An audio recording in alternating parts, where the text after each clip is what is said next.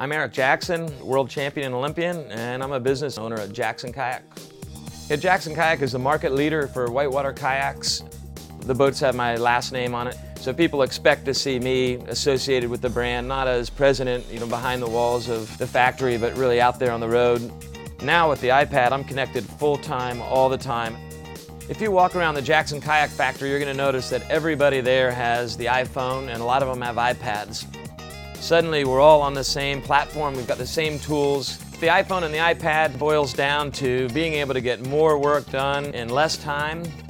As the COO of Jackson Kayak, my primary job is to remove obstacles for everyone so they can do what they need to do. It's all about communication.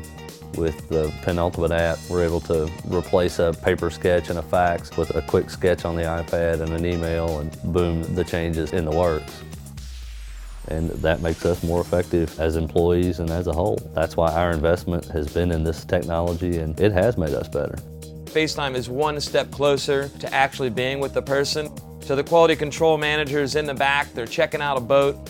They can turn the camera around and from a thousand, two thousand miles away, I can let them know whether that's a first quality boat or not. But I discovered the new cool app called Square. They send you a reader that plugs right into the iPhone or the iPad. Customer even signs their name. It emails a receipt. Who would have thought you could turn an iPad into a credit card processing machine? With the Duplicam app for the iPad, we're able to reach into a tight space with the iPhone and view real time on the iPad what the iPhone sees. The Jackson Kayak mobile app was born out of the concept of putting Jackson Kayak in the pockets of our customers. That's the source where kayakers go for information. They go for cool stories, great photos, great video. We're just getting off the river, taking some photos and video on the iPhone. Bingo, uploaded. I'm not even dry yet and I've already got this information going. So for me in business, the one-two punch is iPhone, iPad. I could throw everything else away and I could still run Jackson Kayak.